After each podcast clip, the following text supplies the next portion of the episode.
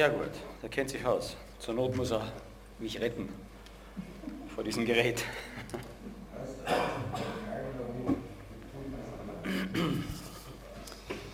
So, wir machen weiter in dem unmöglichen Unterfangen, von der Herrlichkeit Gottes zu reden und dass ihr dann auch was mitbekommt und ich auch von etwas, was man eigentlich nicht weitergeben kann.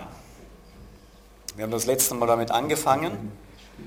Äh, ein bisschen habe ich Rückmeldung bekommen, dass Gott mit dem einen oder anderen geredet hat und was davon auch angekommen ist. Ähm, ich stehe heute vor dem ganz gleichen Dilemma.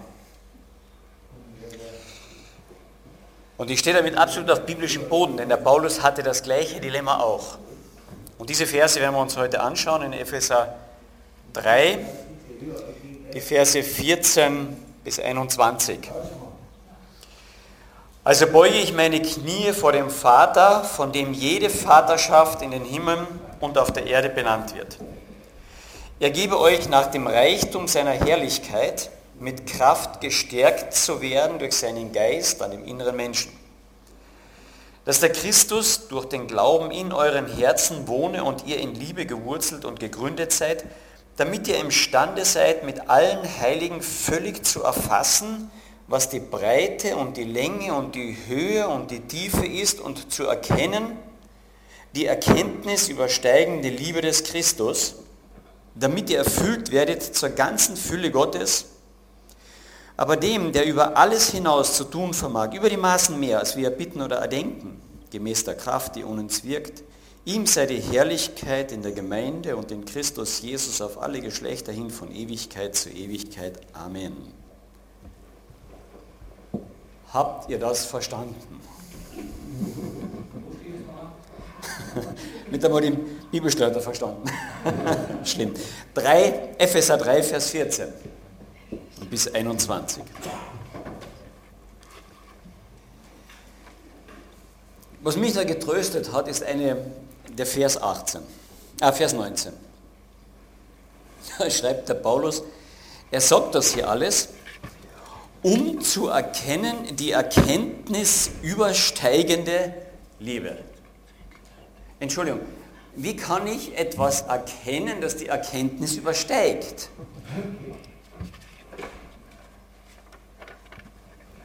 Ha. Das heißt, Paulus versucht uns hier etwas beizubringen, was durch Erkenntnis nicht erkannt werden kann. Ich stehe hier vorne auf total verlorenen Posten, wenn ich versuche euch das zu erklären, was die Erkenntnis übersteigt, um es überhaupt erkennen zu können. Ich, ich rede hier keinen Witz. Das steht hier in der Bibel. Was meint der Paulus damit? Warum, warum redet er denn überhaupt über diese Dinge? Versteht sie irgendwas davon? Also ich stand auch erst davor wie der Ochs vom Tor ein bisschen. Und so, das sind alles tolle Worte und da, da, da, ah, da atmet man dann so tief durch und einige von diesen Versen kennen wir ja ein bisschen und ja, es hat irgendwie, hm. Also Luther würde sagen, haben sie vor lauter Andacht wieder gespannt. Ja.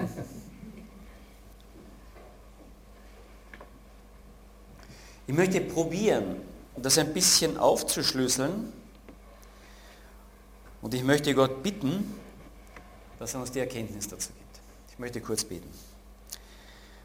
Vater, darum möchte ich dich jetzt bitten, durch deinen Geist uns da hineinzuführen, sowohl beim drüber nachdenken, wie beim Reden, wie beim Hören, ähm, dass wir nicht etwas mehr Wissen haben, sondern etwas erkennen, was eigentlich für uns verschlossen ist.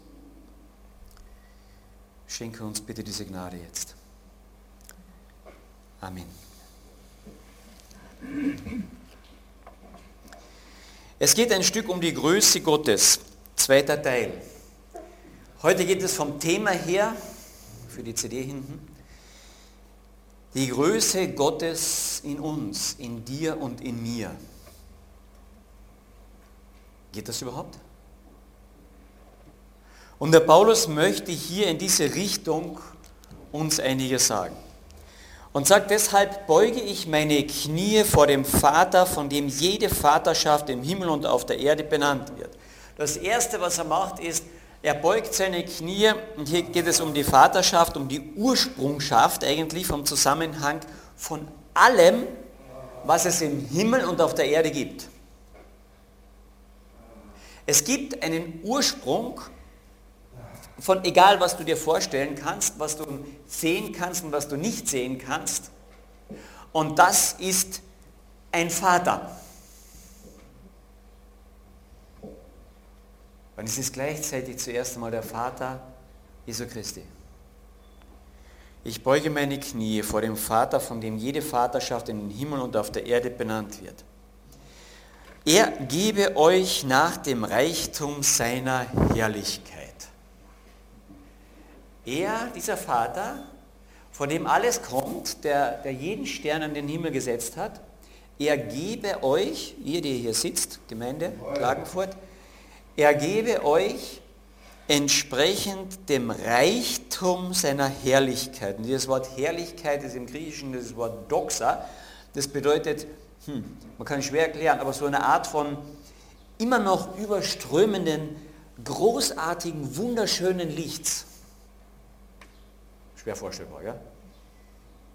Ähm, wir hatten zu Hause so das, das Schönste, was ich mir von Weihnachten vorstellen kann, war bei uns zu Hause so unser Weihnachten.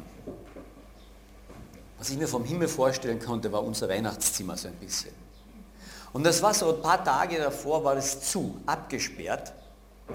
Und wenn meine Eltern hineingingen, natürlich, wir Kinder, gell, irgendwie, aber es war immer dunkel und verdunkelt ein bisschen, es war ein dunkler Raum. Aber wenn wir zu Weihnachten in diesen Raum gingen und die Tür ging auf, wow, da war er hell. Von zig, zig Lichtern, Kerzen erfüllt. Es war keine überströmende Helligkeit, aber jede Kerze mehr Licht, ja, so. Und das ist so ein Mikrometer von dem, also ganz was Kleines von dem, was der Himmel einmal sein wird. da geht eine Tür einmal auf und da werden wir nur stehen, wow, Und warum die Tür noch ziemlich zu ist, ist, weil wir das nicht erpacken. Diese Herrlichkeit, dieses Licht, diese Schönheit, diese Perfekte, die erpacken wir nicht. Ich habe letzten Sonntag darüber gesprochen, dass Johannes, der wirklich viel von Gott und von Jesus Christus wusste, der war ein alter Mann und er kannte sich aus in der Schrift. Der hatte Ahnung von Gott. Aber als Gott ihn so ein bisschen da hineinschauen lässt, als ihm dieser Jesus Christus, den er ja von der Erde her kannte, ein bisschen in seiner Herrlichkeit erschien. Und der dreht sich um nach dem und sieht ihn, fällt er um wie tot. Ich erpack das nicht. Dieser Herr, sagt Paulus, und das ist ja ein Gebet, was er hier spricht, der gebe euch nach dem Reichtum seiner Herrlichkeit.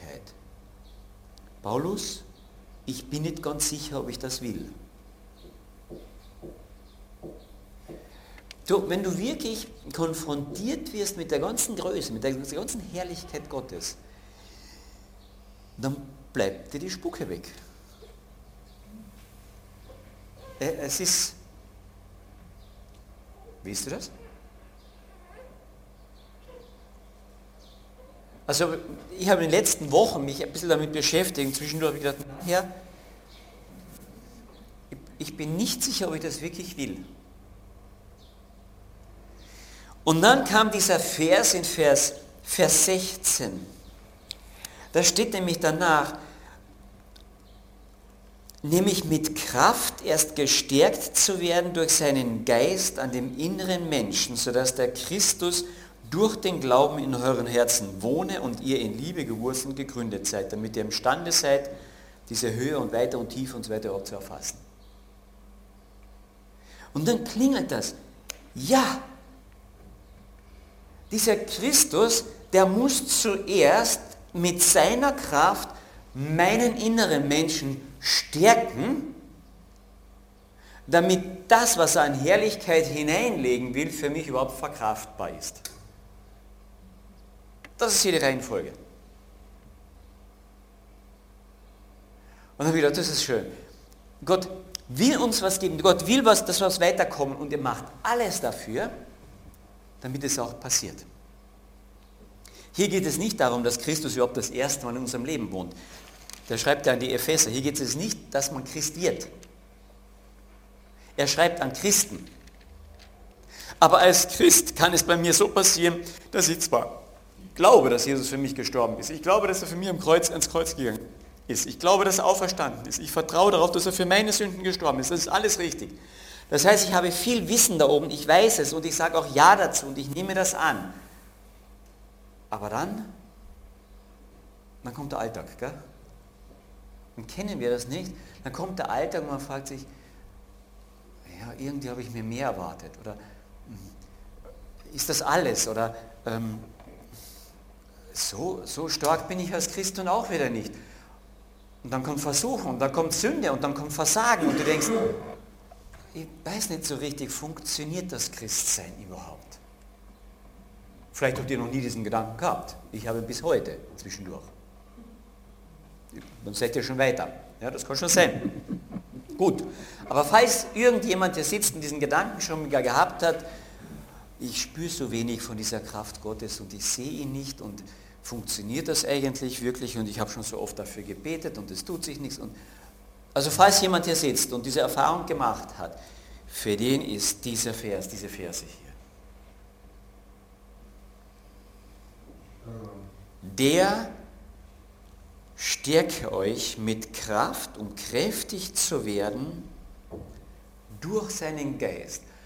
Und jetzt, wo soll diese Kraft hin? Und dann merken wir, dass wir öfters wirklich falsch beten. In diesem ganzen wichtigen Gebet geht es nicht um äußere Dinge. Ah, doch. Aber es gibt eine Reihenfolge. Und diese Reihenfolge hält Paulus penibel ein. Es geht um den inneren Menschen. Was ist dieser innere Menschen? Mensch, das sehen wir in Vers 17, dass Christus durch den Glauben in eurem Herzen wohne. Ach, ist das herzig, gell? Und manchmal ist unser Christsein so. Es ist herzig, es ist nett. Und dann haben wir ein schönes Lied und das geht so zu Herzen. Und was ich damit meine ist, mein ganzes Gefühl geht darin auf. Aber das ist nicht das biblische Bild vom Herzen. Das biblische Bild von Herz beinhaltet das Sein von mir. Und das ist Gefühl, Wollen und Tun. Das, was ich ausmache, das, was äh, mich als Ganzes prägt und auch nach außen hin prägt. Es ist so der Kern meines Ichs, in dem Wollen, Fühlen und Tun zusammenläuft. Und in diesem innersten Kern sagen diese Worte, hier möge Gottes Geist uns so stark machen, dass Gott ein Stück seiner Herrlichkeit in mich hineinfüllen kann. Ah. Und jetzt kommt die Gretchenfrage an den Referenten. Und wie macht man das?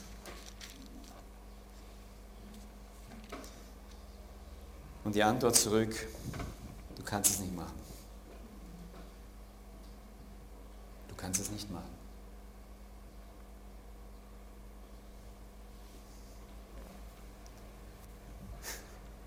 Deshalb ist dieser ganze Abschnitt ja ein Gebet. Es ist eine Bitte. Es ist eine Bitte, ich kann das nicht machen. Gehen wir einen ganz kurzen, machen wir einen ganz kurzen Ausflug, bei mir ein kurzer Ausflug, das ist immer langer, gell? vor allem ins Alte Testament. Nur ganz kurz. Im Alten Testament ist der Wohnraum Gottes der Tempel. Und dann bauen sie diesen Wohnraum, wunderschönen Tempel. Und dann geht Mose auf den Berg und holt Gott herunter an der Hand und führt ihn in den Tempel, oder? Jeder sagt, das geht nicht. Das geht nicht. Ich kann Gott nicht an die Hand nehmen und in den Tempel führen. Dann bringen sie dort die Dankopfer und die ganzen Opfergaben mit der Bitte, Herr, erhöre uns, nimm bitte Wohnung bei uns. Und der Mose sagt, wenn du nicht bei uns bist, dann sind wir umsonst hier in der Wüste. Und dann sagt Gott, ich will bei euch sein. Und dann fühlt sich erst die Stiftshütte und später beim David also, und bei Salomon, beziehungsweise bei, nicht bei David, sondern bei Salomon, als der fertig ist, füllt sich der Tempel. Und kein Mensch kann da rein. Nicht einmal die Priester, nicht einmal der hohe Priester. Sie konnten dem Tempel nicht nahen. Die Herrlichkeit Gottes erfüllte ihn. Das hält man nicht aus. Das halten wir nicht aus. Und was sagt das Neue Testament in Bezug auf den Tempel? Ha, das sind wir. Wisst ihr nicht, dass ihr ein Tempel Gottes seid? Und ich hätte so gerne die Herrlichkeit Gottes in mir. Liebe Leute, das hält man nicht aus. Diese Herrlichkeit Gottes ist, das ganze Volk Israel stand drunter und war froh, dass das im geschlossenen Tempel ist, dass man wieder Rauch noch rauskam und, und sie sahen nur so ein bisschen. Die haben Abstand gehalten. Und jetzt betet der Paulus, dass diese Herrlichkeit Gottes bei uns Wohnung nimmt. Nein, nein, nein, ganz macht das eh nicht. Er gebe euch nach dem Reichtum seiner Herrlichkeit mit Kraft gestärkt zu werden, dass der Christus durch den Glauben in euer Herzen wohnt und ihr in Liebe gewurzelt und gegründet seid, damit ihr imstande seid, mit allen Heiligen völlig zu erfassen, was die Breite und Länge und Höhe und Tiefe ist und, die zu und das zu erkennen, was die Erkenntnis übersteigt, nämlich diese Liebe des Christus, damit ihr erfüllt werdet zur ganzen Fülle Gottes. Wow. Also wenn er das so schreibt und ich so ein bisschen hineinschaue in die Bibel, was das heißt, mit der Herrlichkeit Gottes erfüllt zu werden, dann sage ich mir, ich bin nicht so sicher, ob ich heute bei der Tür da rausgehen möchte. Und dann ist vielleicht Herrlichkeit Gottes da, da irgendwann auf dem Weg von hier zum Auto und will mich total erfüllen. Ich weiß nicht, ob du beim Auto ankommst. Ich weiß nicht genau, wie das, ob wir das überleben. Es gibt ein paar Zeugnisse, und ich habe das ein oder andere Private auch gehört, aber es gibt ein paar Zeugnisse, die uns ein bisschen davon mitgeteilt haben. D.L. Moody war so jemand. Moody war ein, ein, ein ganz bekannter und sehr begnadeter Prediger. Und er hat darum gebeten, immer wieder, Herr, füll du mich aus, dass das, dass das immer mehr, dass deine Realität in mir immer größer ist. Dass ich nicht denke, ja, ist das alles wahr, ist das alles richtig, dass, dass du mich mehr ausfüllst.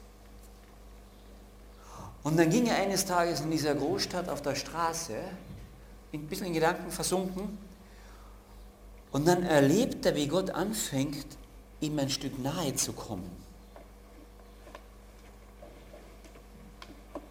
Und denkt, wow, ja, und, und, und, und Gott tut es einfach. Und innerhalb kürzester Zeit sagt der Herr, hör auf, sonst sterbe ich. Das halte ich nicht aus. Er hat das selber dann mal erzählt. Und es gibt Momente in unserem Leben, und ich hoffe, dass solche Momente in unserem Leben kommen, wo Gott anfängt, diese Herrlichkeit in uns ein bisschen zu zeigen, ein Stückchen auszufüllen. Und das sind Momente, wo ich wo es überhaupt keinen Zweifel gibt, dass es Gott gibt.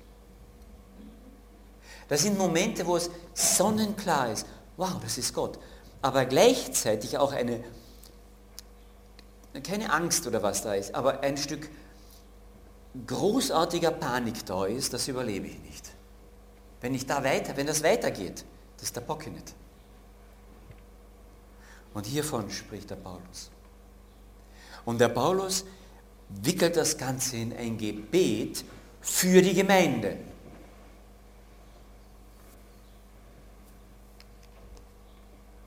Ich möchte nachher hier oben beten, dass uns Gott das mehr schenkt. Warum? Weil wenn das uns ein tiefes Herzensanliegen wird, dass Gott das in uns macht, und Gott anfängt, dieses Gebet zu hören, uns im inneren Menschen auszufüllen, dann wird das immer, immer Auswirkungen nach außen haben. Immer. Aber wisst ihr was, wenn wir unsere Gebete anschauen, ist der Großteil unserer Gebete, dass Gott nach unserem äußeren Menschen Dinge verändert. Hilf mir dort und gib mir dort das richtige Wort und schenke mir dort in Amerika den richtigen Aufenthaltsplatz und mach mich gesund und bitte schau auf meine Finanzen und bitte segne auch meine Frau und auch die Kinder. Wir sind immer am Äußeren. Ja, ich will nicht übertreiben. 90 Prozent am Äußeren.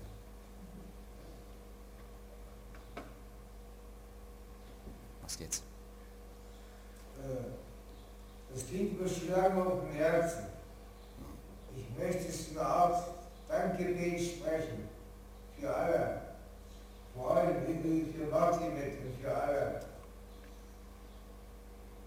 Dass Gott unser Inneres erfüllt. Aber es klingt mir auf dem Herzen. Super. Ich möchte es loswerden. Hm. Wenn es nicht heute ist, dann ist es dann nochmal denke, können wir nachher machen. Ja. Ich denke, das können wir auch nachher machen. Es wird auch Zeit, denke ich, wahrscheinlich geben, beim Abendmahl nachher. Mit der Gemeinde viel, viel zu Dank verpflichtet. Ja. Das möchte ich loswerden. Und beim Abendmahl ist. Passt, okay. Passt? Ich sag dir dann. Passt. Okay. Ich finde das toll. Warum? Weil der Dank ein Zeichen dafür ist, dass ich was annehme. Wir kommen nachher nochmal ganz kurz auch drauf. Aber versteht ihr, hier geht es nicht darum, dass sich äußere Dinge nur ändern, sondern hier geht es darum, dass die Grundlage dafür, damit sich Äußeres ändern kann, nämlich der innere Mensch, erfüllt wird. Aber der innere Mensch schafft das nicht, wenn nicht Gottes Geist ihn stärkt. Der muss ihn ausrüsten dafür. Ich schaffe das nicht sonst. Der, Johannes fällt um wie tot. Er schafft das nicht. Diese Offenbarung. Er schafft es nicht. Das ist doch was Gutes. Ja, es ist zu viel Gutes für uns.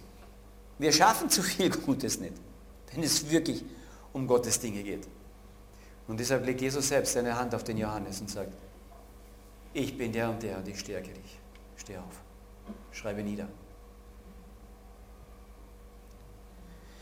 Er selbst mit seiner Kraft stärke uns, damit ihr stark werdet durch seinen Geist an dem inneren Menschen. Versteht ihr, unser Bemühen ist ja so stark nach dem äußeren Menschen, nicht nach dem inneren. Und ich denke, hier müssen wir unsere Gebete umdrehen. Und das ist so der erste Schritt in diese Richtung, dass ich anfange zu merken, Gott, es geht nicht um das ganze Äußere hier zuerst, sondern es geht um diesen, diese tiefe Veränderung des inneren Menschen. Wenn der, wenn der Petrus und, und der Johannes die ins Gefängnis geworfen werden und die, die hohen Priester sagen zu ihm, ihr dürft nicht mehr davon reden, sagen, ich, wir können nicht anders. Du, ich gehe auf die Straße nach Klagenfurt hinein und ich kann sehr wohl anders, als dort zu predigen.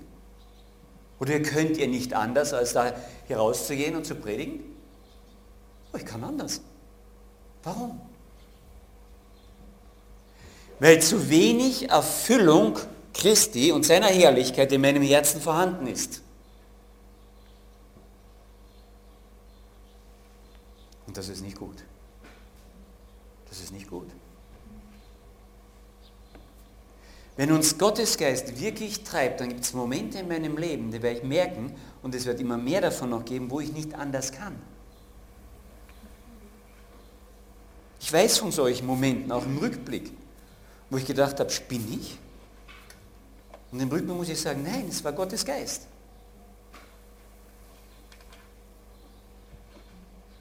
Und daraus entsteht Frucht. Daraus entsteht Frucht. Überhaupt keine Frage. Nicht aus unserer äußeren Aktivität, sondern aus der innewohnenden Herrlichkeit Christi, die dann nach außen wirkt. Draußen steht Frucht. Gehen wir ein Stück weiter, dass der Christus durch den Glauben in euren Herzen wohne. Und dann beschreibt er, was das beinhaltet. Also im inneren Menschen. Und ihr in Liebe gewurzelt und gegründet seid. In welcher Liebe? Vers 19 wird das erklärt. Diese Liebe, die breiter, höher, tiefer ist, um zu erkennen, diese übersteigende Liebe des Christus. Glaubst du, dass Jesus dich liebt? Ich frage diese Frage immer wieder und immer wieder. Und dann nickt alles, ja, das ist so schön, dass Jesus uns liebt. Glaubst du, dass Jesus dich wirklich liebt?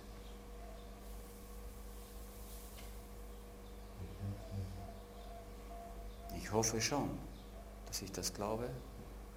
Der erste schüttelt dann schon den Kopf. Gell?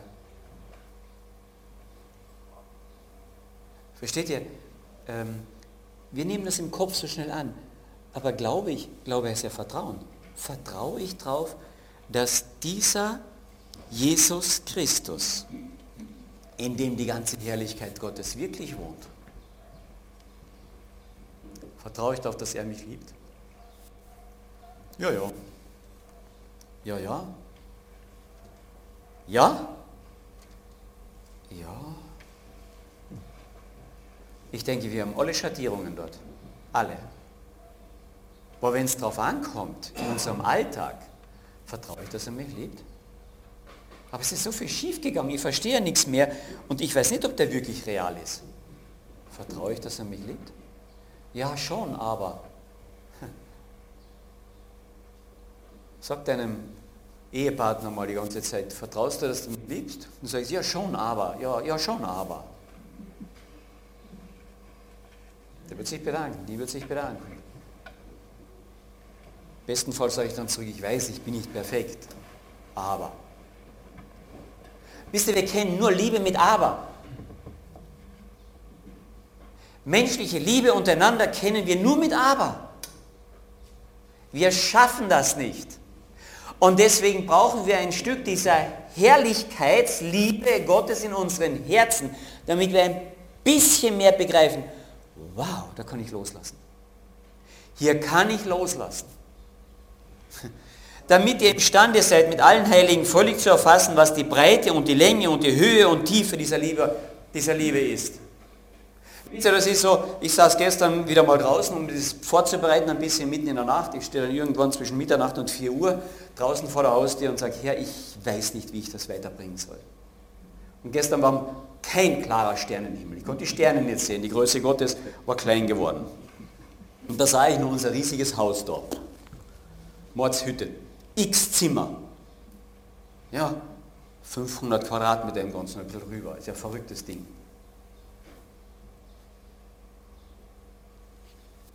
Aber wir sind doch das Haus Gottes. Und da denke ich, ich bewohne nur ein Teil von diesem Haus. Aber Gott möchte die Länge und die Breite und die Höhe und die Tiefe in diesem Haus bewohnen mit seiner Liebe. Und da denke ich an mein Haus. Und ihr habt doch Jesus eingeladen in mein Herz, oder? Habt ihr es eingeladen in euer Haus? Habt ihr Gott einmal herumgeführt? Jesus einmal herumgeführt in diesem Haus? Boah, ich führe ihn so gerne ins Wohnzimmer. Ja, das ist ein gemütlicher, netter Raum, wo ich sage, Herr, hier fühlen wir uns doch wohl. Gell? Und dann schaut Jesus sich um und sagt, ja, ist nett, ist schön hier. Und weißt du was? Ich möchte mich hier in diesem Zimmer mit dir jeden Tag in der Früh treffen. Eine halbe Stunde oder so, oder vielleicht auch eine Stunde. Und dann möchte ich dir das Herz aufschließen für dieses Wort. Und du sagst, wow, das ist klasse. Und da, wird, da werde ich wirklich Gemeinschaft mit diesem Jesus haben. Ja, und dann kommt, ja, dann ist halt mal das dazwischen gekommen, ja. Und dann wird es ein bisschen kürzer, weil ich habe heute ganz viel zu tun. Ja, und irgendwann muss ich in der Früh ganz wegfahren, da kann ich halt nicht mehr hinein und dann ja, es passiert ja nicht immer. Und eines Tages hat man es dann wieder eilig und du saust runter durch deine Wohnung ja, und schaust im Wohnzimmer hinein. Oh, die Tür ist heute offen. Und dann schaust du rein und siehst, Feuer brennt drinnen und der Kamin und es ist gemütlich da. Ups, da sitzt Jesus drinnen. Du denkst, ach ja, ich hatte den hier eingeladen. Gell? Und ähm, naja, schnell noch durch die Tür und sagen, ich bin auch da, bist, warst du denn immer da, auch wenn ich hier vorbeigegangen bin und in der Früh gar nicht da war? Und er sagt, ja, ich war jeden Morgen hier, auf dich gewartet. Ach ja, das stimmt, eigentlich, ich brauche dich schon. Ähm, sagt er, hast du mal darüber nachgedacht, dass auch ich eine Sehnsucht nach dir habe? Dass ich auch eine Sehnsucht habe, mit dir diese Zeit zu verbringen?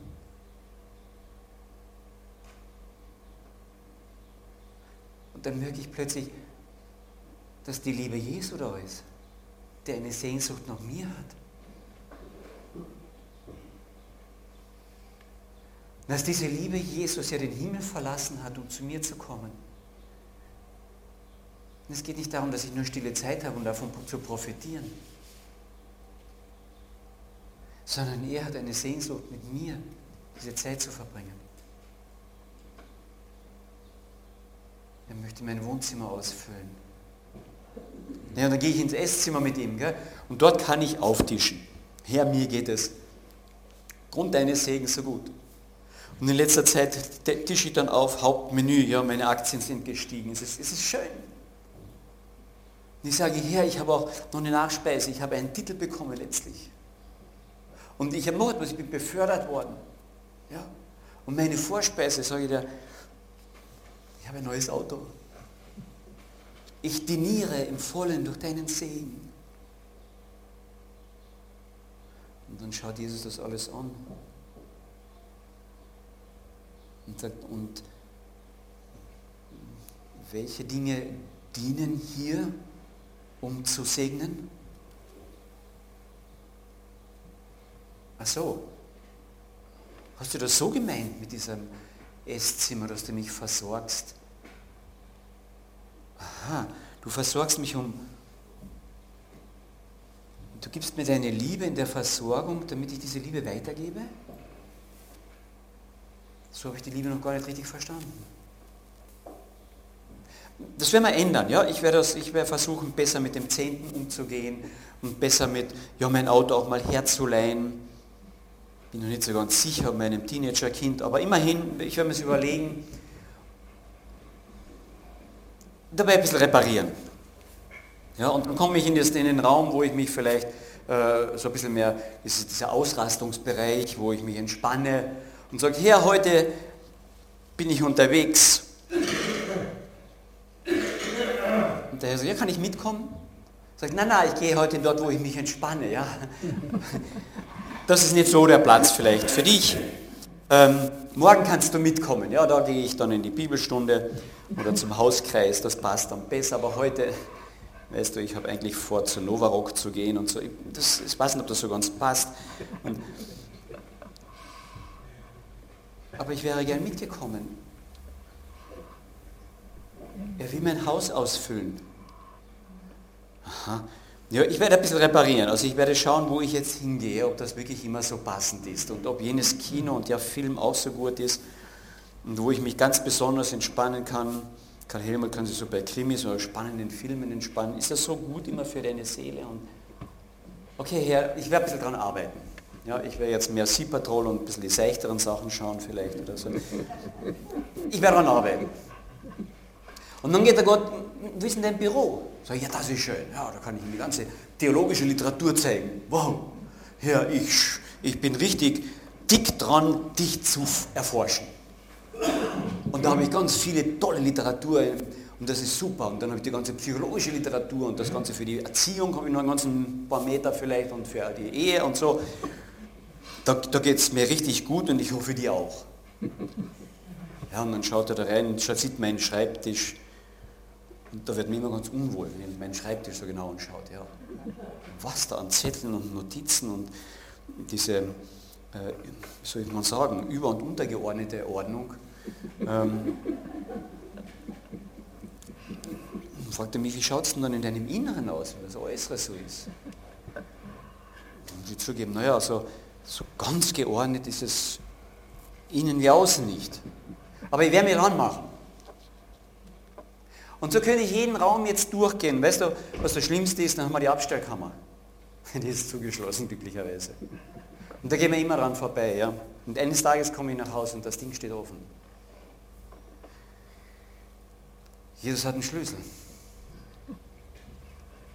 Und dann steht er vor dieser Ding und schaut da rein. Was bleibt mir anders übrig, als mich neben ihn zu stellen, diese Abstellkammer zu schauen. Gell? Und dort stinkt es. Das ist dieses ganze Gerümpel, was so vermodert, was in meinem Leben so stinkt, was ich nicht rausbekomme. Das sind so Dinge, die, die sind mit der Wand dieser Abstellkammer verwachsen. Kennen Sie diese Dinge? Diese Gewohnheiten die, und diese, ja, es gibt auch so manche Lieblings, ja, das sind ja nicht unbedingt Sünden, aber so nicht ganz richtige Dinge. Und die sind so verwachsen mit diesen Dingen. Das sind dann die Dinge, wo ich, wenn sie mal hochkommen, dann sage ich, ja, so bin ich halt. Diese Dinge. Und jetzt steht Jesus vor dieser Abstellkammer und das, boah, ja, manches stinkt dort. Manches ist am Verwesen, weil es so lang schon drinnen ist. Manches ist super versteckt. Nur das Blöde ist, dass wenn Jesus da hineinkommt, da kommt Licht dazu. Oh, du stehst davor und das Einzige, was noch kannst, ist genieren. Und dann sagst du aber, Jesus, diese Dinge sind mit der Wand verwachsen, die kriege ich nicht raus. Hier steht davor, ja, ich weiß. Aber Herr, ich, ich, da kann ich nichts machen. Was soll ich denn da tun? Und dann schaut Jesus mich nur an. Oder schaut Jesus dich nur an. Und ich hoffe, dass du dann in seinen Augen ein Stückchen dieser Herrlichkeit, dieser Größe, dieser Weite, dieser Tiefe, dieser Macht von Licht, Gewalt und Schönheit plötzlich siehst und du schüttelst den Kopf und denkst, was bin ich für ein Trottel? Ich lade ihn als Gast in mein Zimmer, in meine Wohnung ein und führe ihn hier herum. Und dann kann ich nur gerade vor dieser Abstellkammer stehen, hier, tut mir leid, können wir nicht die Rollen tauschen? Dass du bitte schön der Chef von diesem Raum, nein, von diesem Haus wirst. Und ich werde dein Diener. Und dann sagt Jesus, super, auf das habe ich schon so lange gewartet. Jetzt kann ich anfangen, hier hinein Herrlichkeiten zu verteilen.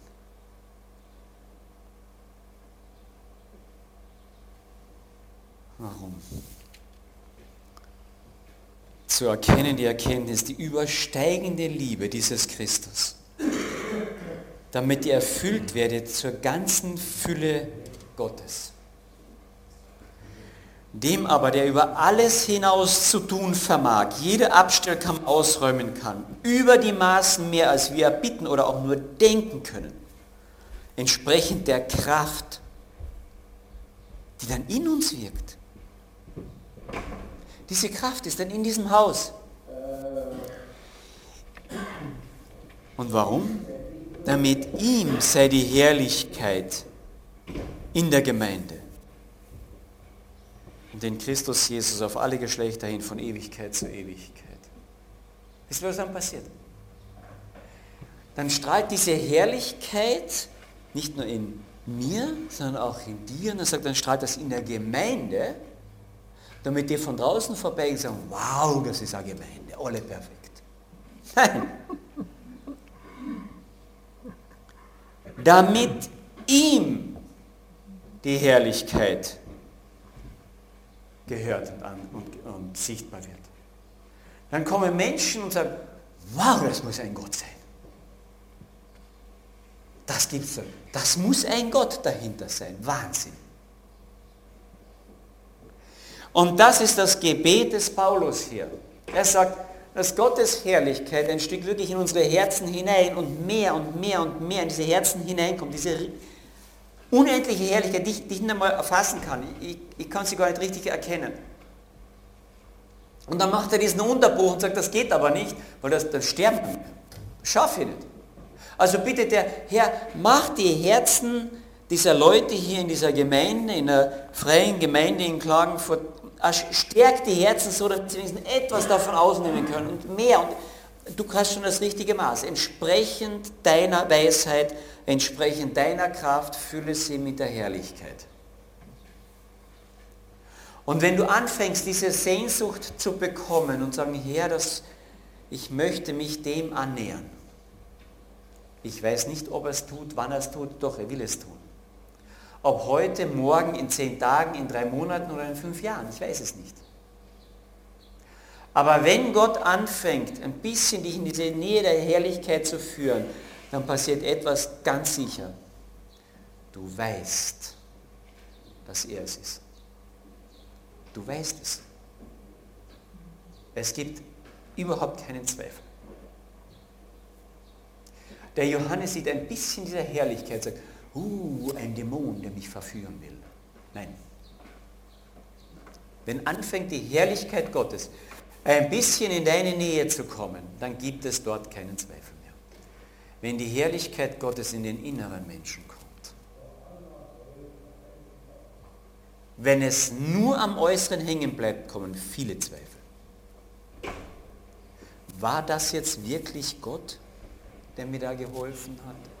War das jetzt wirklich sein Eingreifen oder nicht? Da bleiben Zweifel. Beim äußeren Mensch bleiben Zweifel. Deswegen achtet in euren Gebeten nicht so sehr drauf auf all die äußeren Sachen. Bei den äußeren Sachen bleiben Zweifel.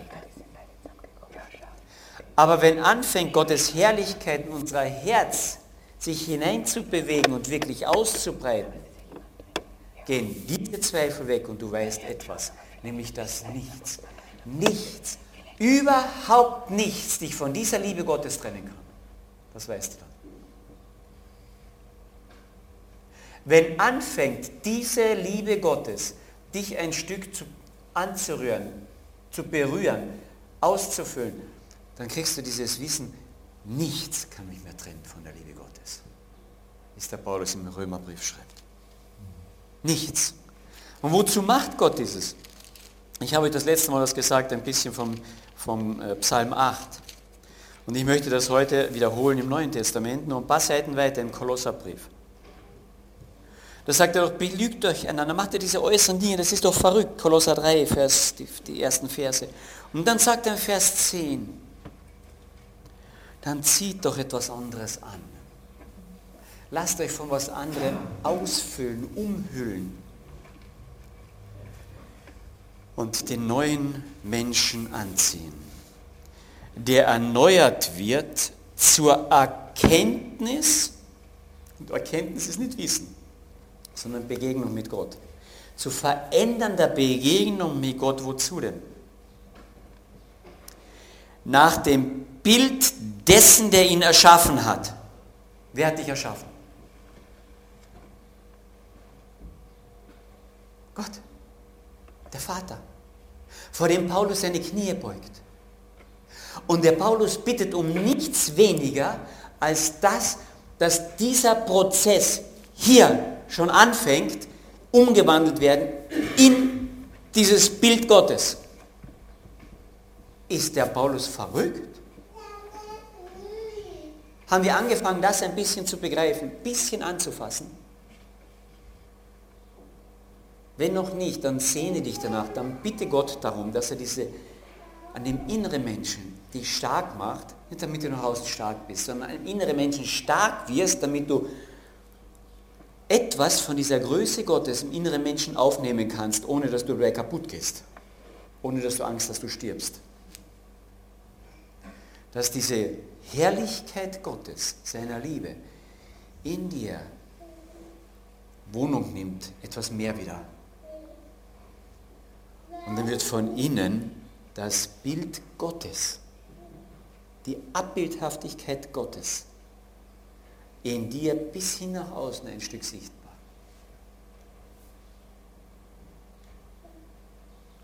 Ich gebe immer wieder das Beispiel, denn als diese die erste riesige Christenverfolgung war unter den Römern. Und sie die Straßen, die Ausfallstraßen mit Christen, Christenkreuze belegten. Und die Leute da hinauskamen, damit sie abgeschreckt werden. Und die Menschen, die Christen, die dort waren, ein Stück erfüllt mit der Herrlichkeit Gottes, obwohl nach außen hin alles kaputt ging. Und die Menschen sahen sie sterben und bekehrten sich. Das können wir nicht machen, versteht ihr? Das kann ich nicht tun. Das kann nur Gott in mir und durch mich wirken. Habt ihr ein bisschen eine Sehnsucht danach? Ich hoffe, dass wir diese Sehnsucht bekommen. Ich möchte zum Abschluss diese Verse noch einmal etwas verändert beten. Herr, wir beugen unser Knie vor dir, dem Vater, vor dem alles kommt, was im Himmel und auf der Erde ist. Herr, gib uns nach dem Reichtum deiner Herrlichkeit, aber stärke uns vorher, unseren inwendigen Menschen, durch deinen Geist, damit wir das, was du uns geben willst, auch aufnehmen können. Schenke uns das Vertrauen, dass Christus in uns wirklich Wohnung nehmen möchte. Und nicht er unser Knecht ist, sondern er unser Herr und wir sein Knecht. Schenke uns, dass wir in dieser Liebe dann gewurzelt, gegründet sind, damit wir mehr imstande werden, miteinander, nicht nur alleine, sondern miteinander das zu erfassen, was die Breite und die Länge und die Höhe und die Tiefe deiner Liebe ist, die in Jesus Christus ist, die alle Erkenntnis übersteigt, damit wir erfüllt werden, Herr, von, von deiner Fülle. Damit du in uns alles zu tun vermagst, nach dem Maß, wie du es möchtest. Viel mehr, als wir erbitten und erdenken können, sondern entsprechend der Kraft, die dann durch dich in uns wohnt. Und dann sei dir die Herrlichkeit in der Gemeinde und nach außen hin. Und Jesus Christus in uns. Und dass das sichtbar wird nach außen durch alle, zu allen Geschlechtern hin. In Ewigkeit her. Wir bitten dich darum. Amen.